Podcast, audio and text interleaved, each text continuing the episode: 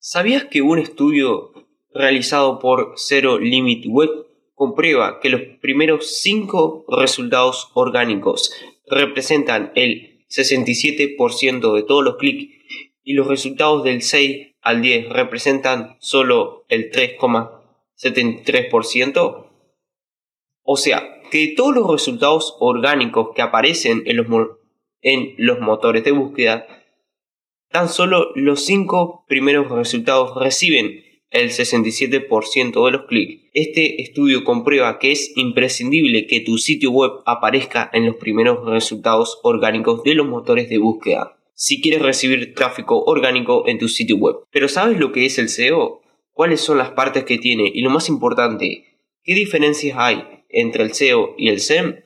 No te preocupes porque en este episodio del podcast vamos a hablar sobre el SEO. Pero antes de comenzar con este episodio, quiero comentarte que si estás necesitando un sitio web o tienda online para tu negocio, marca personal o algún otro tipo de proyecto, recuerda que me puedes contactar a través del formulario de contacto o el botón de WhatsApp que puedes encontrar en mi sitio web de facundocaceres.com. Y yo con gusto te voy a estar ayudando a lanzar tu sitio web o tienda online.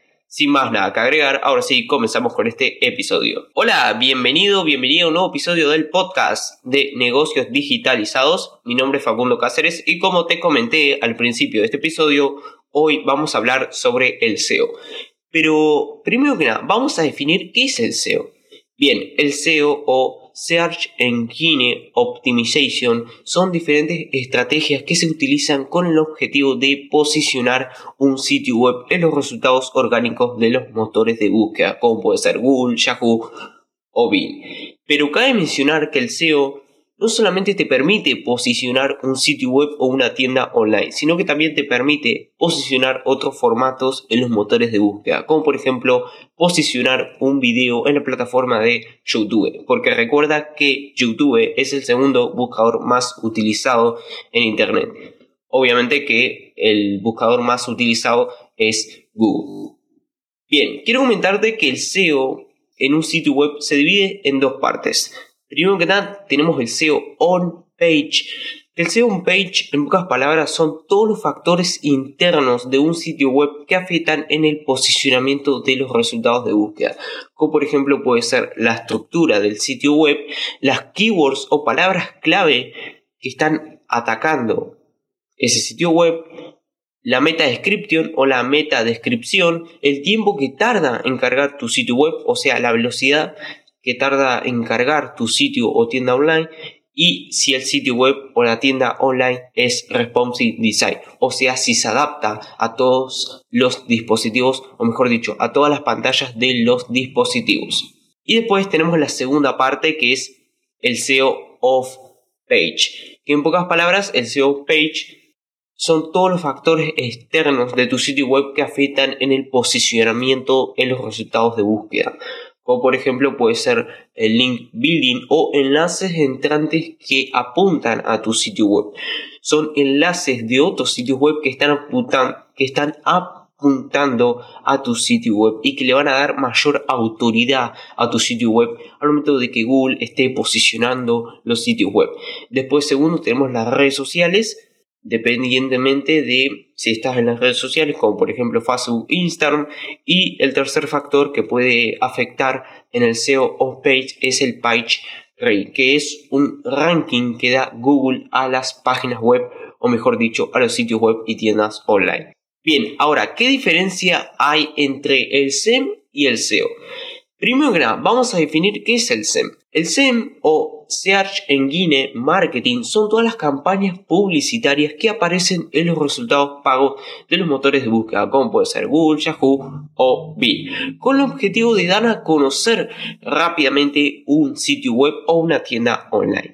Por ejemplo, si buscamos en Google la palabra clave couriers en Uruguay, los primeros resultados que seguramente nos aparezcan son los anuncios, gracias a que hay empresas que pagan a Google para aparecer en los primeros resultados de búsqueda con esa keyword o palabra clave en concreto. Que por cierto, si no sabes lo que es una keyword o una palabra clave, en pocas palabras, una keyword es una frase que utilizan las personas para buscar en los motores de búsqueda, como por ejemplo Google. Una keyword puede ser, por ejemplo, gatos, perros o incluso hay palabras clave que tienen más de una palabra, como por ejemplo los seis gatitos más hermosos del mundo. A este tipo de palabras clave se las conoce en el mundo del SEO como keyword long tail o palabras clave de cola larga y son las cuales deberías atacar al momento de estar haciendo una búsqueda de palabras clave porque la gran ventaja que tienen las palabras de cola larga es que tienen mucha menos competencia de sitios web que están posicionando en Google con esa palabra clave en comparación a sitios web que están posicionando con las palabras clave de keyword short tail o palabras clave de cola corta. Bien, ahora, la gran diferencia que tiene SEM y SEO es que SEO lo puedes trabajar de forma gratuita, entre comillas, aunque si contratas a un consultor SEO o una agencia de marketing para que te haga una auditoría SEO, ahí sí va a ser necesario que inviertas dinero. Pero si lo haces por tu propia cuenta, no vas a tener que invertir dinero, aunque sí y esto es muy importante, vas a tener que invertir tiempo para aprender a cómo posicionar tu sitio web en Google. En cambio, el SEM obligatoriamente vas a tener que invertir dinero, independientemente si contratas a un tercero o si lo haces por tu propia cuenta, porque vas a tener que pagar las campañas publicitarias para poder aparecer con esa keyword en concreto en los resultados de los motores de búsqueda como puede ser Google.